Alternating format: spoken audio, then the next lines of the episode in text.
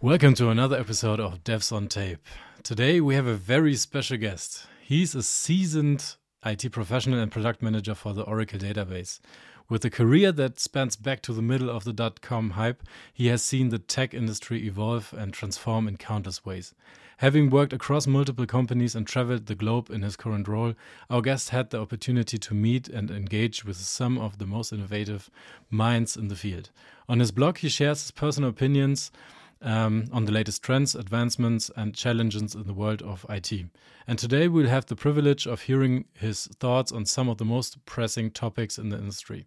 So, without further ado, let's welcome Gerald Venzl to the podcast. Hello, Gerald. Hi, Kai. Hi, Carolin. Thank Hi. you for having me on the podcast. Yeah, thank you for visiting us. Hi, hi, hi Caro. I, I, I, will ever forget that. So, all right. So, just a few words in the beginning. Um, we, we, are recording this podcast in English again, um, but we are three German-speaking people. So, I think occasionally we will switch back to German if some words are missing.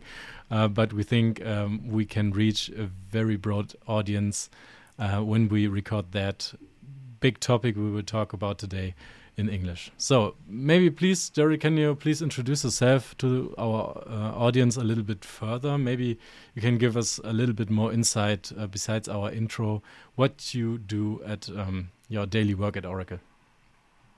Yeah, absolutely. Thank you very much. So um, I'm Gerald. I'm a product manager for Oracle, as you already said.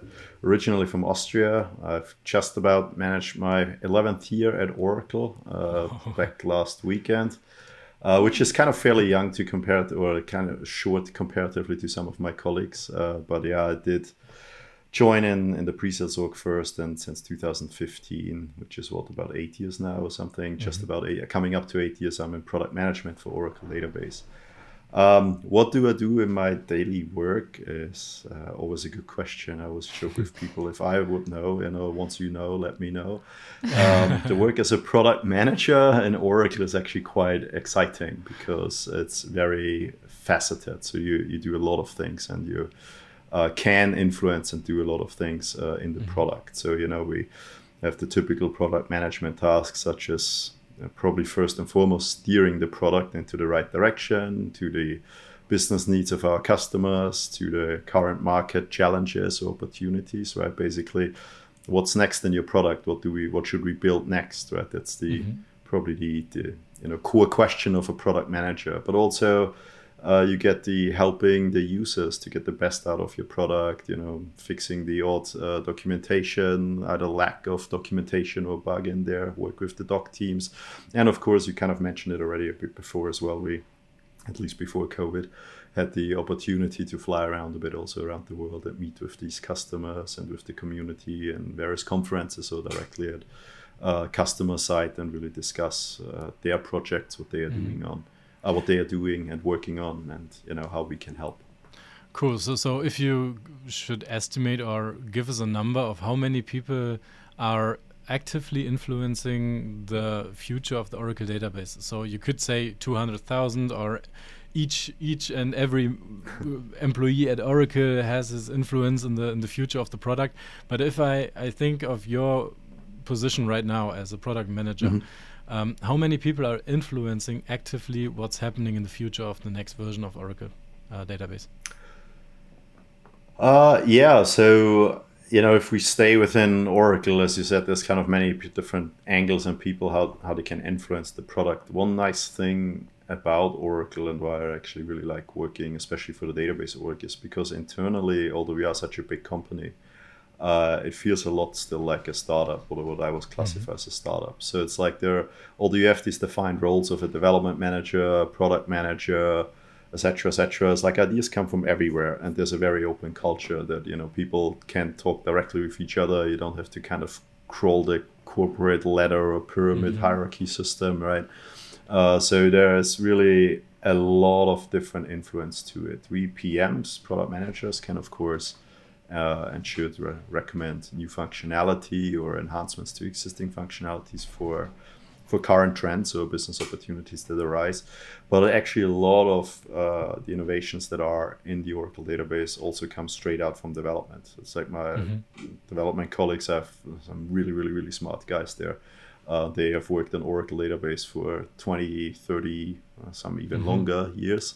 Uh, they know exactly what's kind of like you know what's in the in the world of data management and uh, how to take best advantage of new technologies that arise, or perhaps you know functionality that we should have always had, or you know that seems really intriguing and built. So, sort of a very long answer, but it's like a lot of people have have very broad influence on the direction of the Oracle database, and I think it resembles uh, itself in why the data, the Oracle database, is such a uh, such a powerful uh, software out there and kind of on you know number one for such a long time because mm-hmm. there's just a lot of bright minds working on this on this product.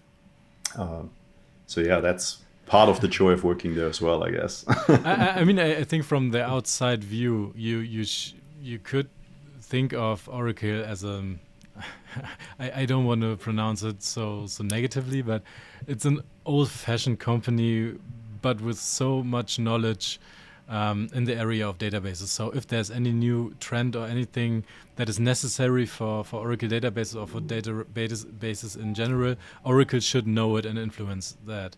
Um, it, it's nice to hear that that there's an influential um, yeah part of it that like like you call it a startup mm. vibe that, that everyone mm. can bring up new ideas and and that's one thing I was thinking of the last years I think um, that all the the Postgres da Postgres database or MySQL or whatever you, want to use there for comparison um, are bringing new features and the newest new stuff around and open source stuff and new new products. Um, how is Oracle behaving with those influence from outside? So are they thinking, oh, this this new NoSQL influenced databases, should we do something like this too? And um, yeah, it's very very nice to hear that there are young or fresher people out there who are influencing actively uh, into the Oracle database and bringing new features in there that you might have seen um, the other way around.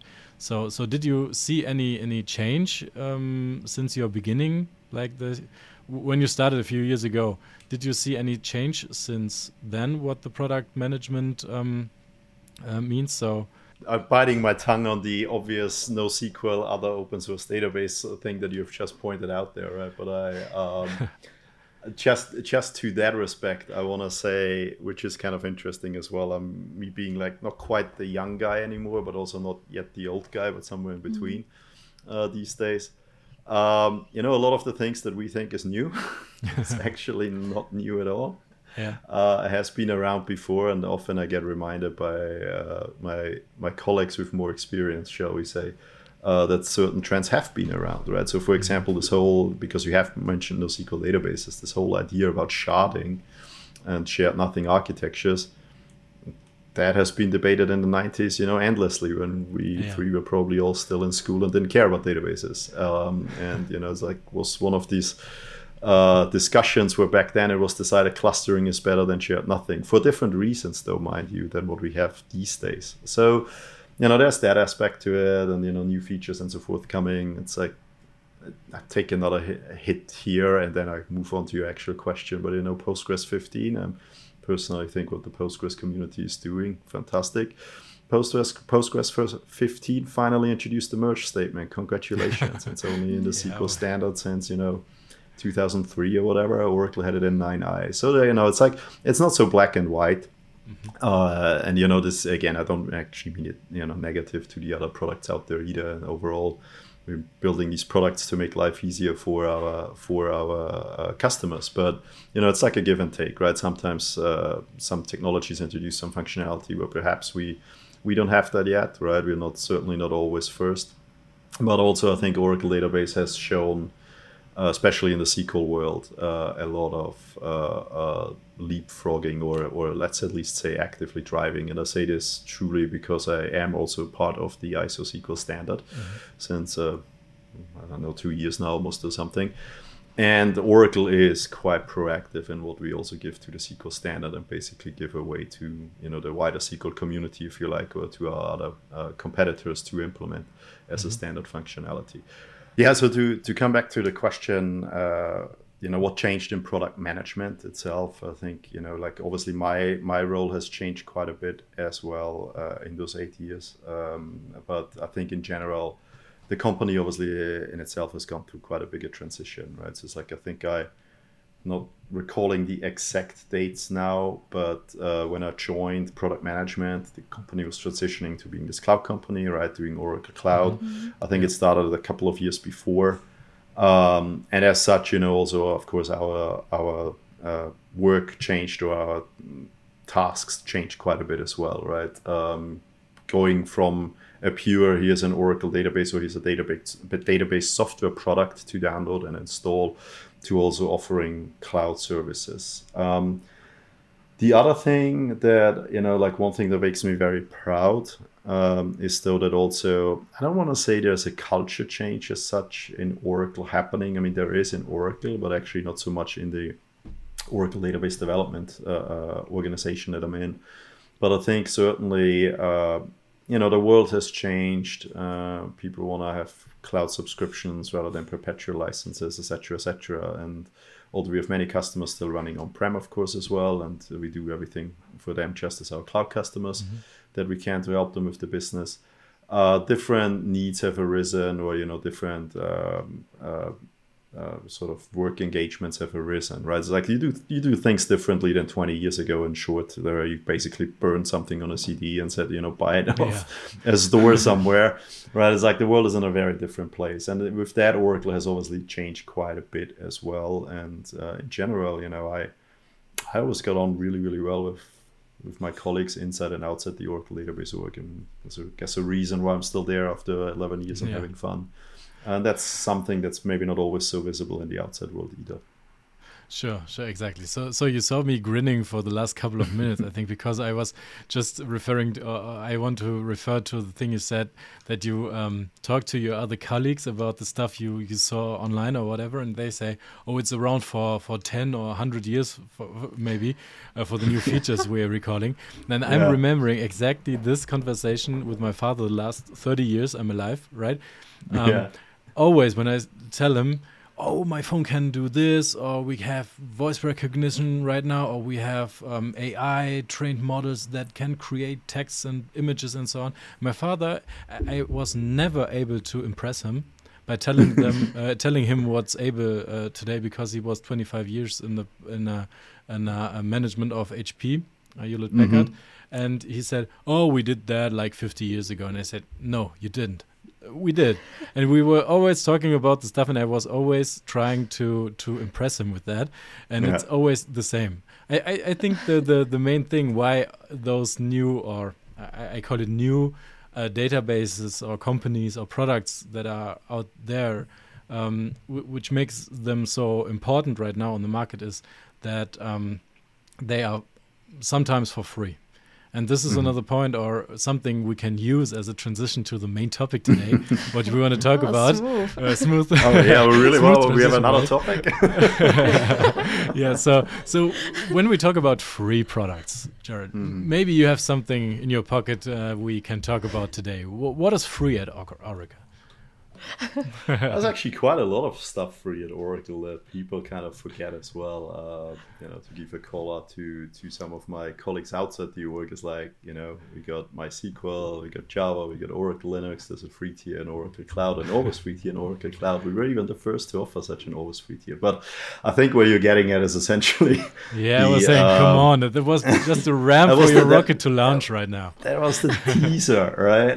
what else? Yeah. That's I, I think it's the you know we last uh, uh, while we're recording this uh, last week on, on April fourth, uh, we we launched or released Oracle Database Free Developer Release, which is a free Oracle database. Um, and the really really exciting thing about this is, if I jump right into that, is that it's actually a next version of Oracle Database. So it's 23C uh, which is also the next long-term support version, or right now deemed to be the next long-term support version. We're fairly confident about that uh, already that it will be, and uh, we're giving it for free to specifically developers first uh, to give mm-hmm. them as we say in our blog post, a, a head start in basically familiarizing themselves with the new functionality. And that in itself is a quite a big change for for Oracle and the Oracle database work uh, in, in a couple of ways. So number one,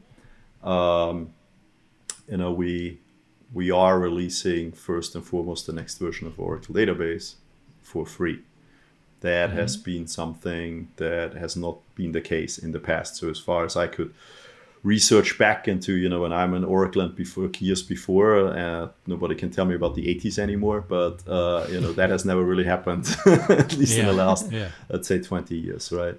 Uh, obviously, we had some free uh, Oracle database offerings that we can drill down deeper on, but like really the, the big news here is okay, wow, this is really like a 180 degree turn in how Oracle yeah. releases the software.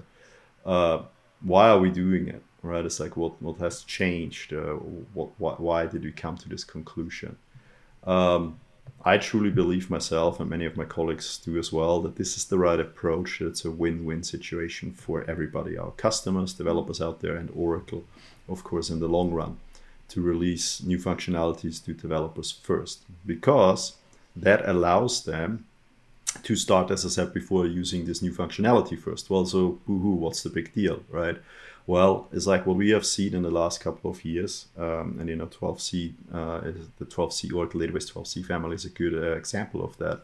It's like the, the what's sort of now the old model, kind of the traditional model where we would kind of release uh, Enterprise Edition first on premises, right? If we kind of ignore cloud for a moment, uh, you know, we would release it. Enterprise customers, obviously, very important to us. You know, get it first and foremost. They download it. They can start planning their upgrades to this new version, etc., etc. So all well and good, but customers take a while to upgrade their databases. And I've spoken to customers that have told me they have literally 20,000 Oracle database instances running, right? Like mm-hmm. from everything from production to like your dev environment. But they're like, we have over 20,000 instances running across our estate. And, you know, obviously we're not going to just start upgrading five and call it a day. We kind of have to roll out a plan to upgrade all of them. Mm-hmm. So that takes a while, obviously. And then so sometimes that can take months, you know, some customers even, you know, longer than that.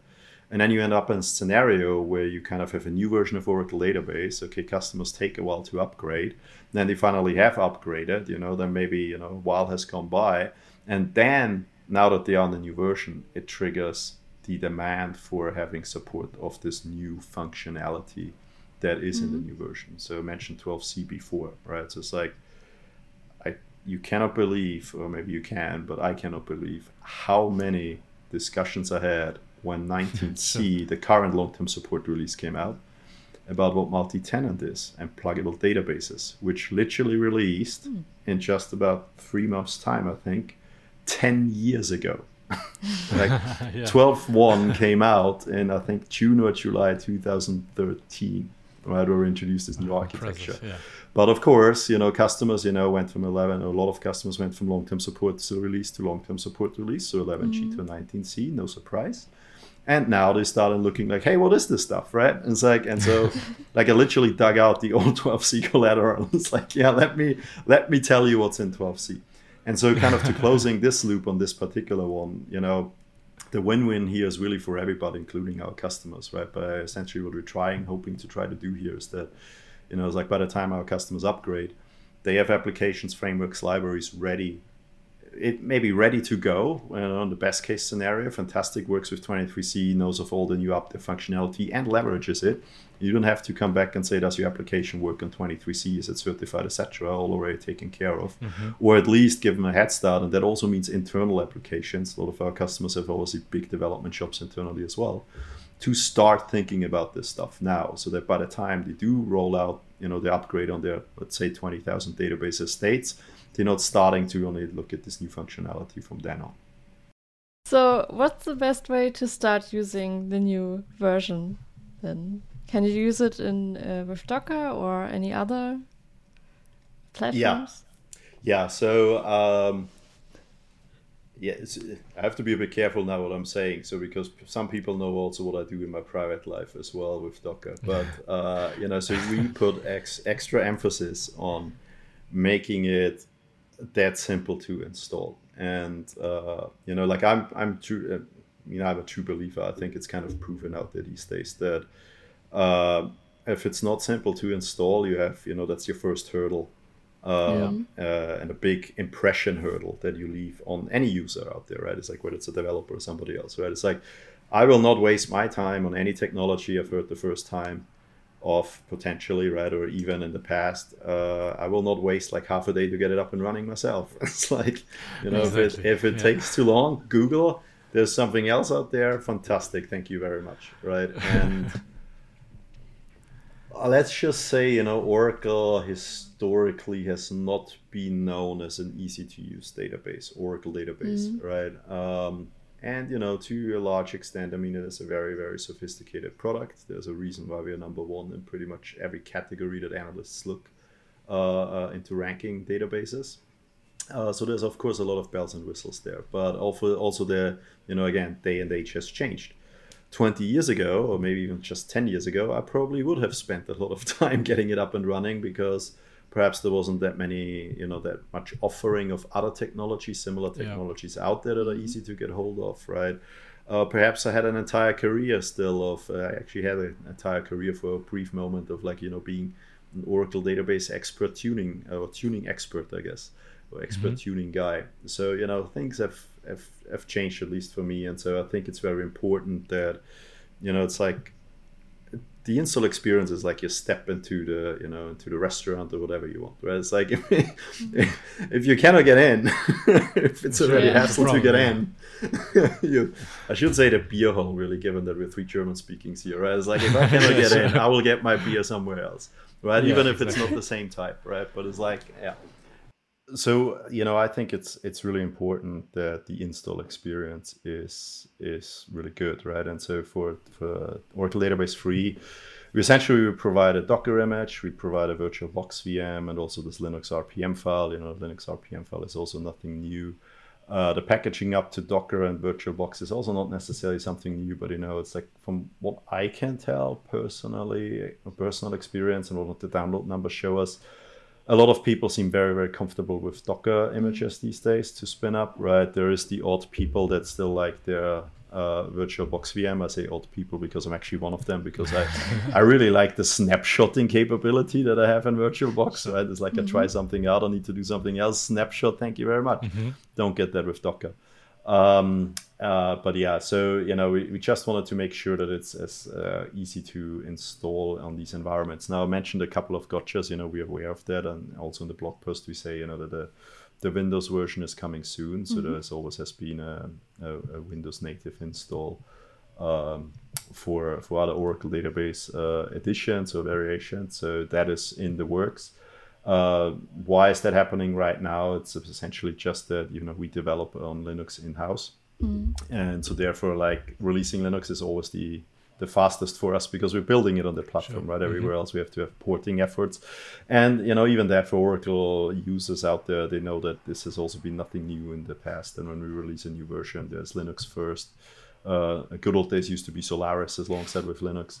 Mm-hmm. Uh, and then Windows is usually following a couple of weeks after, right? And then all the other platforms. And so this is what we're seeing here as well. Um, so yeah, we're trying to make it as simple as possible, right? It's like I already uh, know that certain uh, that quite a few people have downloaded Docker images. Now mm-hmm. they are on Container Registry Oracle.com. There's some other location as well where you can get a Docker image for Oracle. I'm not going to tell you which one, uh, but we're gonna basically, you know, yeah, as said, like want to make sure, uh, especially for you know, I said before, like for me, it's very very important that we make this install experience as slick as possible. Um, and we're hoping, you know, we definitely we definitely continue working on that, right? And hoping mm-hmm. to have a really, really slick install um, as we move forward to all the platforms. Yeah, that's exactly how I'm managing my my my private server, right? So if I'm trying to find something like a link shortener, some block block platform or if it's like a Nextcloud or something, I'm just spinning up um, one Docker container with a Docker Compose file, right? So now if I'm searching for a solution and I have like five or ten to to choose from, I'm choosing at first my my, my first filter criteria is um, is it usable by uh, in a Docker container. And then maybe they have some examples Right. for the Docker Compose setup, which variables and, and stuff should be set. And then you put it in, in my environment and say, okay, spin it up and see if it works right out out of the box, right? So and if it's if it's taking me so much time to just write my own script to install it into the container to get it up and running, scalable, and so on, um, then it took it's it takes me too much time to to be comfortable to to reach my goal, right? So that's the reason why I'm spinning up Yep. the the containers, and I did that before with. Um, some of those solutions you don't want to talk about, I think, um, li- like scripts from the community and where you put the files in and so on.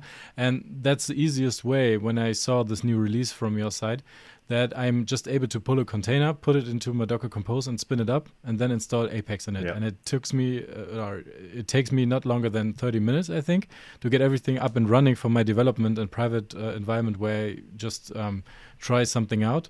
And this is some major improvement, I think.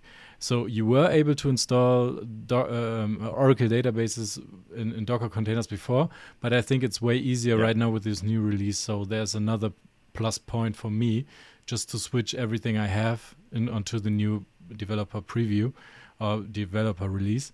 Um, unless I, I want to try out um, the new features also, but I think it's it's time to switch all my stuff I have into this official uh, container, which will not break when the new version occurs. So so um, yeah, maybe maybe we can talk about the the journey. So it's back from the hard facts of, of the the new release, back to the point where we um, should talk about how this journey was to get something at Oracle, the news version, uh, the next version of the Oracle database, Yeah.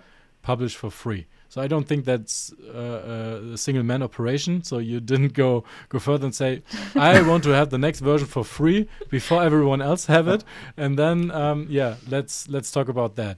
Uh, uh, what can you tell me for for this journey? It was a long journey. Actually, you, you mentioned one thing though that I should have pointed out before as well, Kai. So if you don't mind me telling you, uh, saying it, one important aspect of Oracle Database Free and also other free offerings is that you can just download it straight from the web, which I mm-hmm. think Yeah. is what you kind of just meant with like I can just pull it from Container Registry Oracle.com mm-hmm. and off you go. And in the past, you always had to kind of go into Oracle.com, sign in, and click this license Yeah. acceptance to download it, right? And then put it into and the it sort of is yeah. part of mm-hmm. Right. So it's it, that's part of the uh, journey question but you know just so people are aware this is another thing how we made this easier to install uh, to be able to download it straight from the web. Yeah how did it start? You know it's like let's see how far you want me to wind back. Um, you know so i guess um, part of my day job today and in product management i did actually not kind of go into that too much either before. It's like i i sort of have um, with of course many of my colleagues like the area of what we call application de- application development over. So like how can we make oracle database for application development? I was asked by andy Mendelsohn, who you uh, obviously know is my boss's boss. He was like gerald you know you you are a developer in your actual previous life to Oracle, as to many of us being uh, uh, being DBAs and in PM land. You should really, you know, tell us what we need to do to make it better for developers. Um, like, you know, for everything that we've already said before, not to bore the listeners, you know, it's like getting fa- going easy, quick is obviously really, really important. Uh, kind of you know knowing that you will not be sued by somebody because you use the technology is also important and uh, you know it's like oracle definitely doesn't have the best reputation there right and i think that is also what what stopped a lot of developers from using oracle technologies because they just didn't know you know can i use this for free or not? So it was actually in 2017 six years ago now that you know i was two years in in product management. Uh, and I was like, "Hey, why why don't we have Oracle Express Edition, Oracle Database Express Edition out there for 12c yet?" You know, it's like we want to get people into into multi-tenant uh, architecture using pluggable databases and understanding all this good stuff. You know, and yet all I can download is 11gr2. Uh, and I closely followed with, and you know, some of my colleagues can maybe attest to that when you find them and talk to them over beers. Like sometimes I can be very persuasive. I don't easily take no for an answer. Uh, so I followed on with kind of very quickly of like, and why is it that like this thing is kind of has only you know 10% of the functionality of the great functionality that we have. Now, it wasn't 10% per se, but Yeah. for people who know 11g XE, it was kind of a slimmed down version of the Oracle database. And yeah, so back then, uh, we can go more into history afterwards if you like, but back then was kind of when this journey already started, right? So we did back then and then 18c XE. Uh, it changed quite drastically compared from, I mean, drastically or not, but you know, from the concept from an 11G or 10G XE, it changed quite a bit. Is that we tried to include uh, all the enterprise edition functionality. Uh, we didn't quite get there fully uh, because you know we had to go in and change the code that basically deactivated it, or you know the code was even missing in the build and so forth. Uh, and so you know, but we basically you know went already on to this uh, 18CXE being a more full-featured uh, version of, of Oracle or edition of Oracle database. Then we had 21XE, right? We oddly missed the 19CXE. Uh, that was because like the 10G and the 11G XEs were custom or manual builds, like they were literally one-offs. And when we decided that this is important, um, which was obviously not me, more like the people like Andy Mendelsohn, etc. Uh, we we started putting making it part of our base uh, build process or of our regular build process, so that you know every night we would kind of have these different editions come out. Now that took some time as well, and we sort of like ran into time pressure to get to 19C. Uh, uh, Oracle Database 19c out, which was obviously next long-term support release, and we still had to do you know this for the free version, etc. And anyway, it did just not work out, unfortunately.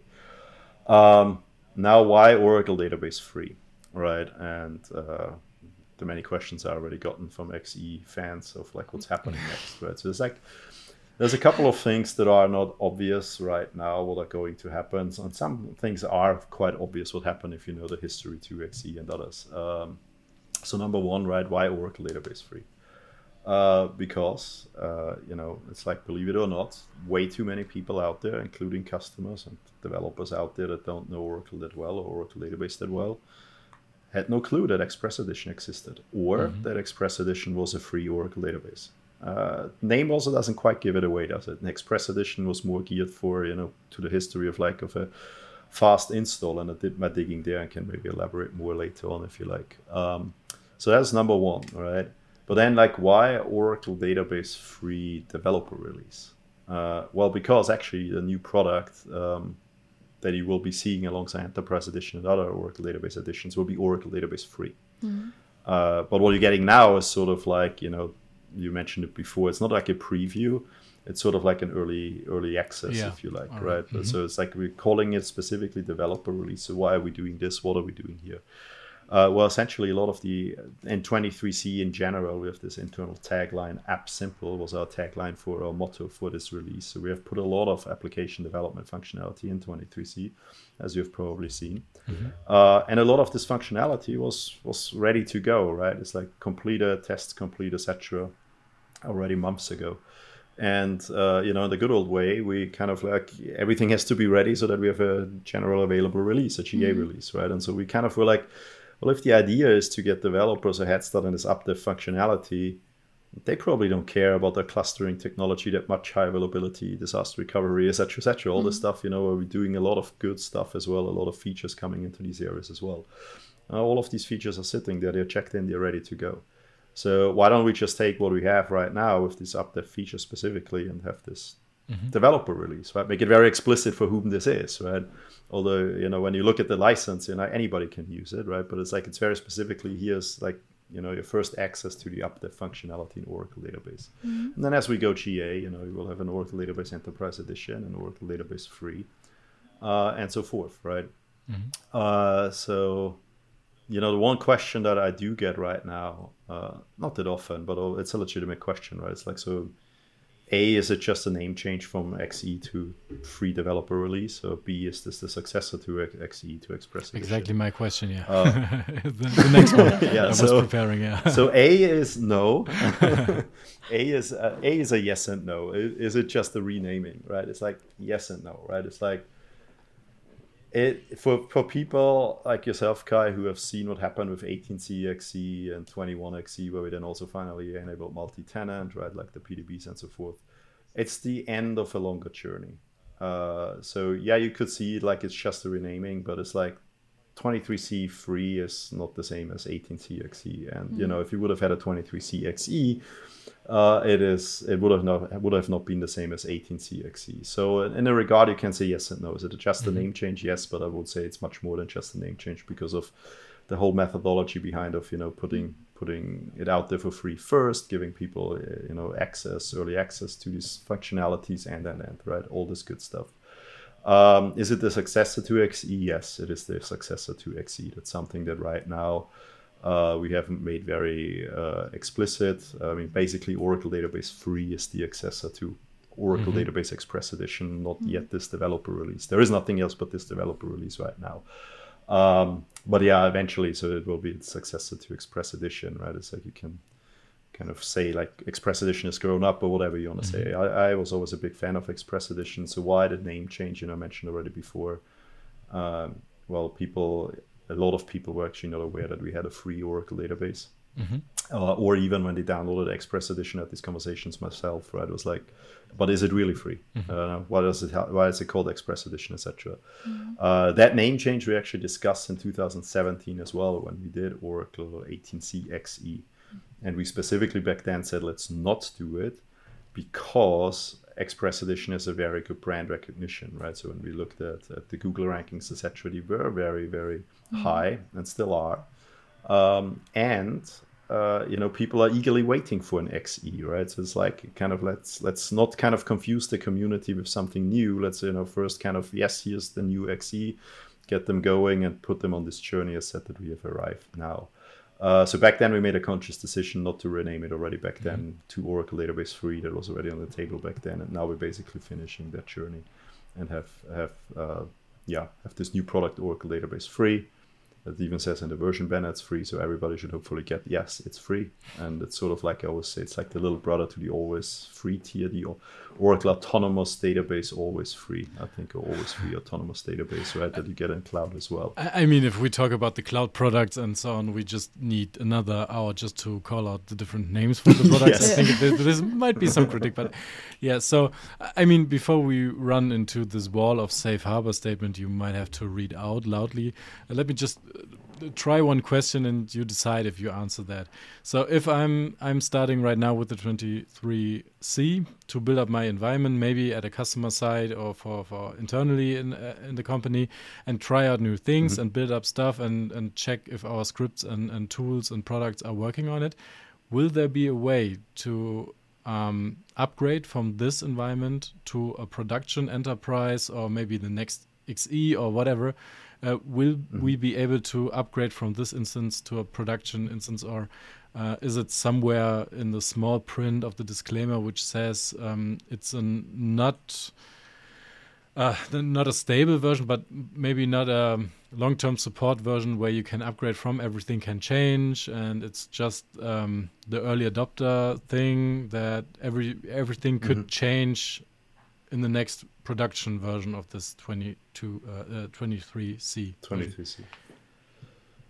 Yeah, no, no, there is no disclaimer. It's like what I said basically before is that this functionality that you get today is is basically what you would have also gotten if you would have had a 23C mm-hmm. GA back then. Now people may find some some deficiencies in the functionality, you know, bugs, etc or maybe even we've got a couple of people that are already like, hey guys, did you ever think about this? Mm-hmm. This gives us a chance to still impact and influence uh, the, the the feature itself. But that's that's nothing new. I mean, even you know, it's like you get a you can get a bug fix anytime, you know, as an Oracle Database sure. Enterprise Edition customer, right? That mm-hmm. may change a certain uh, functionality. But I think the I've also experienced this uh, already in, in, social media the last couple of weeks.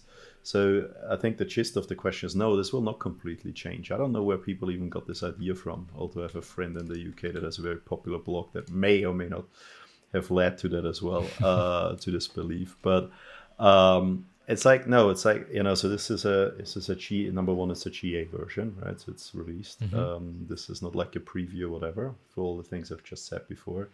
Uh, and we don't expect the most of this functionality to change drastically. That it will not work at all. Okay. Now, mm-hmm. said it's like people in forums may tell us, "Hey, this may not work as expected," or "Have you guys thought about that?" And we will, influ- you know, put this uh, feedback back into into maybe not the product, but you know, thinking about it, and we think, yeah, this makes sense, or this is indeed a deficiency, we will fix it, right? But again, this is like nothing new than a customer filing a support request and saying, hey, this doesn't work, and you know, we fix it. Mm-hmm. Now, to your point about upgrade, I think there it is. Uh, important to understand uh, the terminology, I guess, of upgrade, right? So it's like it is it is a fully compatible of uh, Oracle database with Enterprise Edition mm-hmm. um, or autonomous database, even for that matter. So whatever you find in the Oracle database free, you will have an Enterprise Edition or autonomous, okay. and mm-hmm. in those two you will have much more, right? Like our clustering technologies, etc., etc. So it is fully compatible with those. Now we don't support any kind of a, a customer. Some or people sometimes ask me like direct upgrade from that. So you cannot mm-hmm. just like take Oracle database free and you know put Oracle database Enterprise Edition binaries over it and kind of magically upgrade this to Enterprise Edition. Put some activation uh, key in, and, and, all the limitations are gone, right? yeah, yeah, exactly, right. Uh, and uh, you know this is partly because uh, also the binaries being being slightly different. So mm-hmm. it's like it's not an it's not an as easy process, and we don't think there should be that need for the developer community or you know the user community altogether. Because if you develop something on it, you know you have your code checked in into a GitHub repository or Git repository, source code version control repository somewhere, mm-hmm. hopefully, right? And you roll this out into production. So somebody coming in and saying, "Well, I want to upgrade this now from you know Oracle Database free to an Enterprise edition." Mm-hmm. Uh, you should not have that much, many issues. However, you still can, mm-hmm. just not in place. By copying the binaries over, you can always, you know, uh, export import essentially, mm-hmm. right? Uh, and you know, take your your data model and import it into an enterprise edition. Yeah. Or you can even, for that matter, go ahead and import from an enterprise edition to your Oracle database free to continue local development. Yeah, I mean, if you just move um, your so code, it should be it should be a great way or uh, the right way to do it. But I, I think there are different different um, points where this uh, developers or, or database um, developers are working on. So if they decide to start with with Oracle and they choose the XE version or the free version, they try out some some stuff, and then at some point they decide that they want to go into a real licensed product because of the patches. Mm. This was one of the reasons why I was and I was starting not that not that long ago, right? So I I was having the mm -hmm. this 11G R2 XE release on my machine, mm -hmm. and when I decided can I make it working on, on my machine, on my server, like a distributed machine? And I was thinking of, okay, this this binary wasn't touched for the last couple of years, and mm-hmm. there were no security patches, and you see security patches around you in the enterprise segment where they come on a regular base. And my mm-hmm. instance wasn't patched for a couple of years now, for example, or month maybe. Um, and if I try to to uh, um, put my stuff onto this new free version or the latest XE or the next XE or whatever, I, I was always thinking about the part that I will not get security fixes right in place because I need a production version. And that might be the, the transition point when I want to switch from this XE or free version or whatever to a productive environment where it's safe to put customer data on and so on. I mean, mm-hmm. I, we, we will talk about the part where you have the limitations and if you are uh, able to use this database as um, like making money out of it, right? So it's not a free. Mm-hmm. You can use it in production, but but the patch part is still a thing, right? So you will not get the news patches for um, the next XE version or for this free version of 23C, right? Unless you have this paid license um, right after that release. Yeah. So. Uh yes and no. Uh, yes, you're right, but factually, it's uh, uh, like so you made it sound like as if you can buy support for it and then you get the patches. No. So mm-hmm. what are the limitations of Oracle Database Free, and they're the same to what the 21CXE was was like, right? So it's like it's a source constraint built in. You don't have to worry about it in that sense. Uh, like unlike what we had in in the previous 11G uh, releases, where we kind of set in the license, you must ensure that you don't go over two CPUs or whatever. Mm-hmm. This is all baked in. Uh, it's resource constrained, so eventually you will, you may hit those limits, and you have no there is no commercial support available. Uh, mm-hmm. So what does no commercial support mean? Uh, it means you don't get an Oracle database support contract. You cannot file any SRs, and subsequently you cannot get any patches uh, mm-hmm. for for free or mm-hmm. you know XE in that matter. But let's stick to free so that we don't confuse people too much. you know, because that's the road forward. So mm-hmm. yes, you do not get any security patches uh, that you can download via Oracle support uh, for free. Even if you were to get a security patch for Enterprise Edition, let's say, you cannot install it on free either. Mm-hmm. Taking out all the patching facilities from it. So that kind of leads to a couple of questions, right, or a couple of scenarios like this. The one guys that go like, "Oh my God, I don't get any security patches. I can never use this in production." That's a fair statement congratulations, buy yourself an Oracle Enterprise Edition license, Standard Edition 2, use an always free autonomous database, use an, any other Oracle cloud service. If you have that limitation, fair enough, granted. Oracle database free is not for you. mm-hmm. As simple as that, you know. Uh, to some extent, this is very similar to what people seem to accept in the open source world with community mm-hmm. editions and enterprise editions. Yeah. There they go like, ah, download this community edition thing. You know, like maybe it gets every a release every three months, maybe it gets it once a year, whatever. I built my stuff out, and then there's a lot of funny stories on the web as well when they come back and say, how dare you? You have to fix my bug in the community edition because I ran my production environment there. Mm-hmm. Those companies will also tell you this is why we have enterprise edition, this sure. is why we have support, support yeah. subscriptions, etc. Right.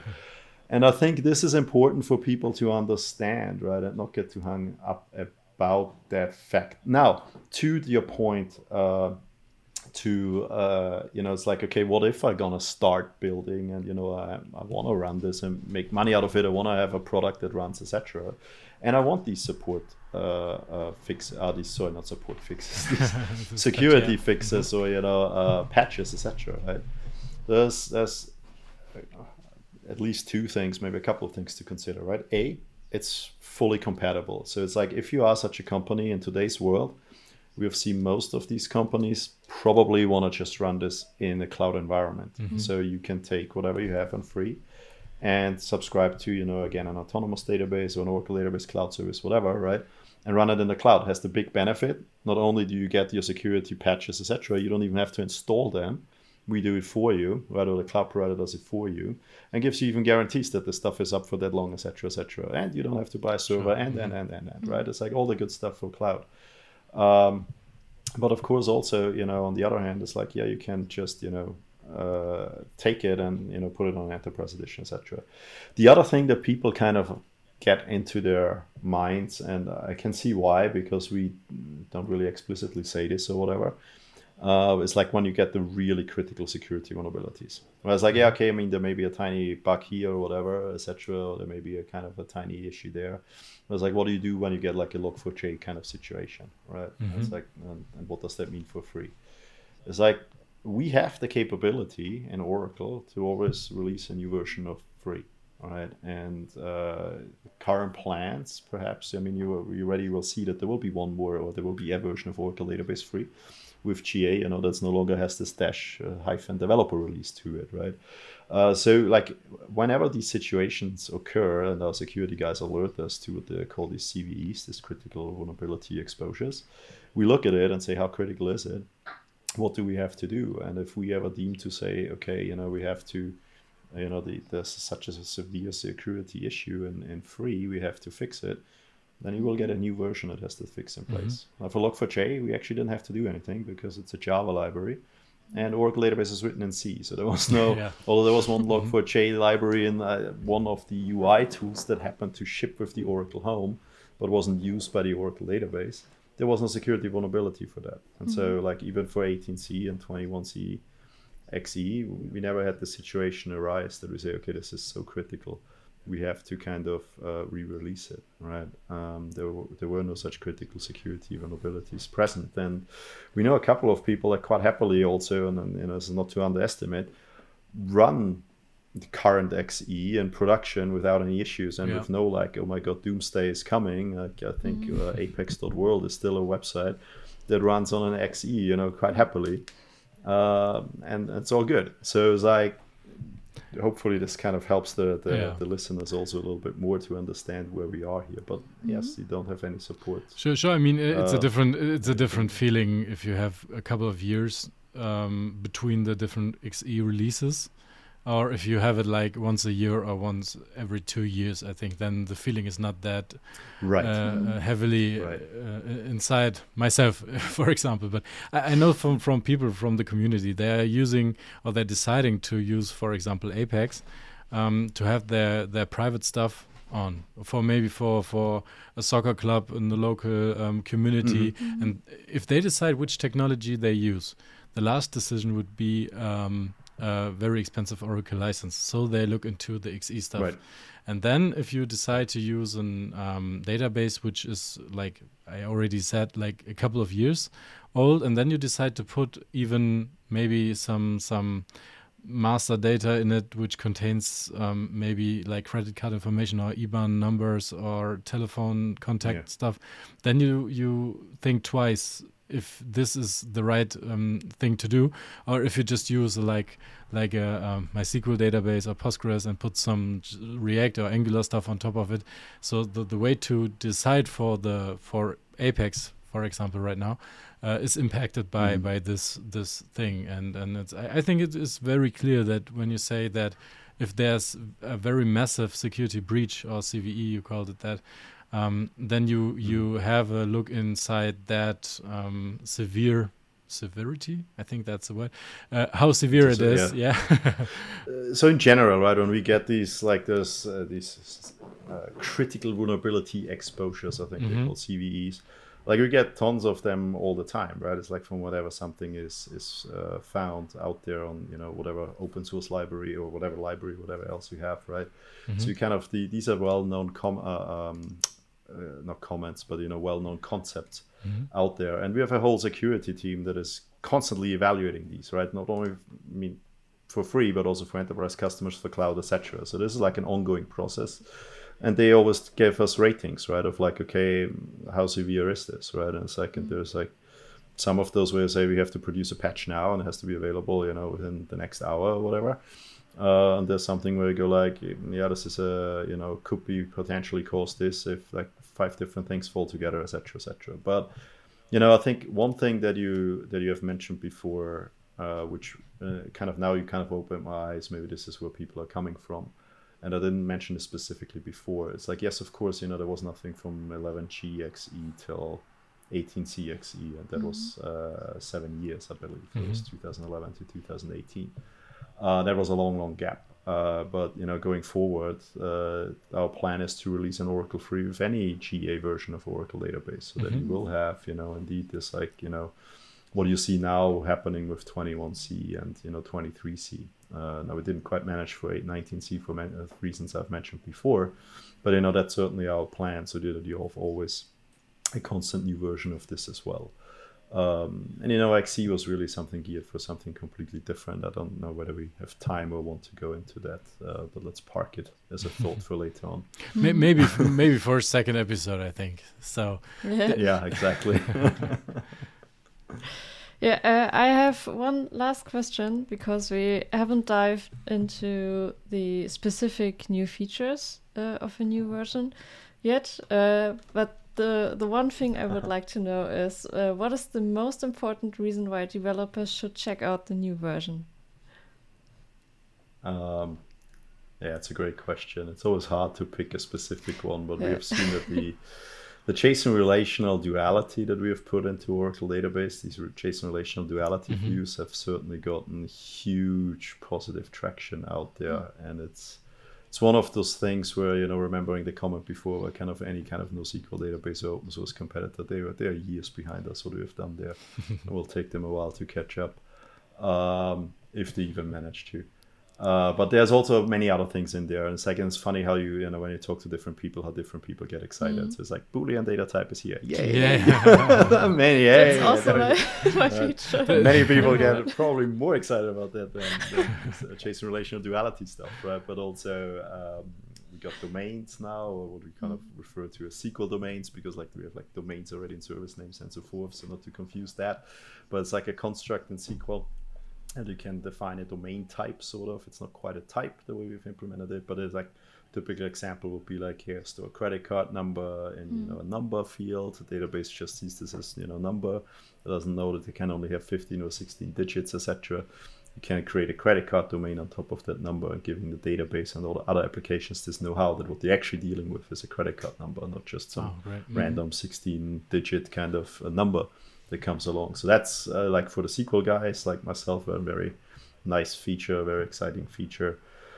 Uh, JavaScript store procedures for your Apex guys probably not so exciting because you already got it in 21c. But um, JavaScript store procedures full on support is now there with our multilingual engine, which is essentially the, the functionality that embeds uh, multi, uh, GraalVM. Mm-hmm. So you can now create JavaScript functions, procedures, input npm packages, and so forth.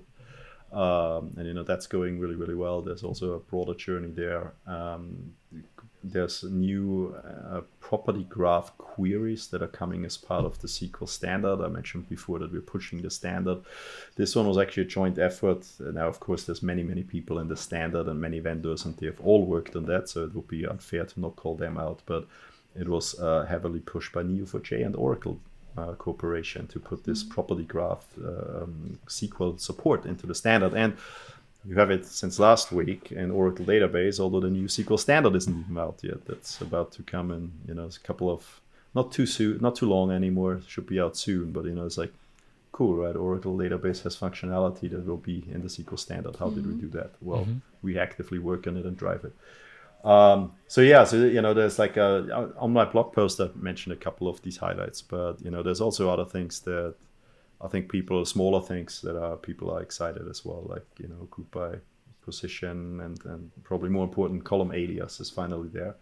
Uh, these kind of little helpers, the multi-value, uh, uh, sorry, the uh, multi-value table constructor. Yeah, I think it's mm-hmm. called the fact that you can insert multiple rows with with uh, with one go. Uh, now can thank me for that one if I take the credit for it. But now it's public. But yeah, so yeah, exactly. So there's a lot of there's a lot of uh, fun things in there in this. Yeah. Like. One one of the funniest part about 23c. So like, what should you look out for? So if you're a developer, there's a lot of little helpers uh, all the way to amazing new functionality in there. Just really check it out. We you know like we have this app simple tagline. We put a lot of things into in there for the developers. But of course there's a lot more to come as well. It's one thing we have to kind of well, we're fighting right now.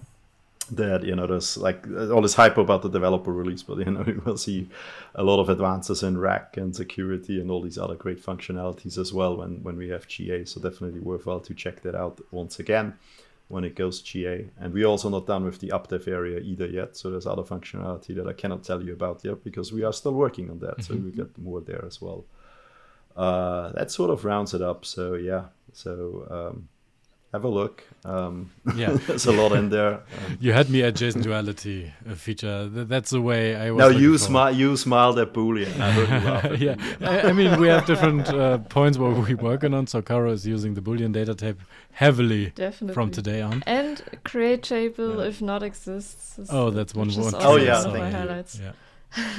oh, great! Well, thank you. Well, uh, you know, not a beer then uh, the work next time, but yeah, maybe at Apex Connect. Maybe that, that one is kind of funny. That confuses people, oddly enough. It's like people like, but I said create table if not exist, and it says table created, and it's called if not exist, right? That's the, that's the point. oh, yeah, it's yeah. like you don't get an error. It's like, but it doesn't tell me if the table was already there don't use it. then it will tell you. People get it more when they're into the testing area, uh, uh, kind of area, and then they kind of see, ah, now it makes sense. And also, everybody uses create if not exist. I thought the drop if not uh, if exist is much more popular. Yeah. I was like, clean up my tables, mm-hmm. my users, whatever, and then just create. But a lot of people seem to like yeah, create if not exist. Uh, but yeah they will be happy when they're trying that out. So, so also happy are our listeners, I think um, when they can uh, have a little bit more uh, insight of this product. You um, while listening to this podcast, and maybe they want to start out uh, or start testing the new release, they can get for free. So, as um, in every podcast um, episode, we want to ask you some questions from our categories box. So, maybe you can just, um, uh, yeah do it um, like um, you never saw them. So that's maybe you are not prepared for them. So we have them translated from the usual uh, German language. So maybe um, maybe Caro, you can you can ask the first question from the hypothetical. Yeah, random, I didn't read them anyway. Yeah, right. maybe Caro from the hypothetical. Oh, I, I I spelled it right. So maybe you can start it with the first question. Yeah, of course. Um, uh, if you could undo one technological trend in recent years, what would it be? Uh, microservices. ah, okay. because because uh, there's probably there's like there's a lot in this the whole new architecture patterns that uh, that I think like yeah okay um, but for for microservices specifically I think uh, it's maybe not so much about microservices per se but we seem to be very eager in IT to Hmm. build the most complex, convoluted, whatever, without you know, it's like customer, what's your requirement? I actually don't care. Let me just build stuff. Let me install Um, Kubernetes, and- right? yeah, and it kind of you know, it's like uh, the the architecture is, is really. I mean, the microservices architecture makes a lot of sense. But what I always found funny is like when you even listen or read through what uh, James Lewis or Martin Fowler said. And I think it's kind of starts coming back now. Is you know they, they were always very clear of when to use and when not to use it, and everybody kind of picked it up as like we have to do microservices now. Monoliths are the you know the devil's invention. uh, and yeah, surprise, surprise. You know, it's like then you see some things. Yeah, we have fifteen hundred microservices and, and whatever, and we don't know anymore what's running where. And it's like it's a lot of fun for the building this stuff. Uh, way less fun to to running it. And I guess you know, it's like IT in general. I find something you kind of picked up uh, maybe a bit from my blog bio. Um, we, we are just odd and we kind of like dr- thrive on complexity rather than actually solving issues right? And i always say to people you know it's like what's the best engineered software out there? Right? Or like where did we do it right? Maybe not best engineered software right? The world still runs on tcp or tcp ip right? On top of or on top of that being http right? Mhm. this like goes back to the 90s and before. We still have ssh we still have ftp it's like it's all stuff to you know coming back to your dad's point kai. Mhm, put, like, put, yeah put just they were there it, literally right? 50 years ago Yeah. right? It's like it's literally how the world runs and then on top of that i mean obviously it's not all negative but yeah i think i you know more like what i what, what if i had one wish what could i wish for would be like um for us just to kind of think more about again solving the actual problem rather than getting very excited about the different Mm-hmm. tools in the toolbox that we now have uh, to play with Great. So, so this was so hypothetically, so we don't have to ask you another question from this category, I think. But l- let's switch into the in private section. So you told us how much you are doing and how much influence and how much features you already implemented yourself almost. Um, but th this leads me to the question: Are you satisfied with your work-life balance, do, doing all that stuff? Ah, that's. So I, I never implemented a feature. I told my guys to. Uh, Oh, my, the, okay. I brought it to the attention of my dev engineers, so they came to me and we buddied up. But they did the hard lifting, uh, just to be accurate there. Uh, yeah, I think. Am I? Am I? Am I happy? Yes. No. All right. like so sometimes yes, sometimes no. It sort of depends. I mean, I'm kind of happy when this COVID thing, uh, you know, technically being over, we're still kind of not quite over the hump. So feel be happy when the world goes back to normal. Uh, you know, Silicon Valley and working for such a company, there's there's a lot of excitement and a lot of you know everything's very very tech oriented, of course. Um, so if you are a geek or enthusiastic about technology, it's you know going out even to meetups after work or you know having beers and talking about some random algorithm is actually fun and you know not necessarily considered being at Yeah, work anymore, kind of.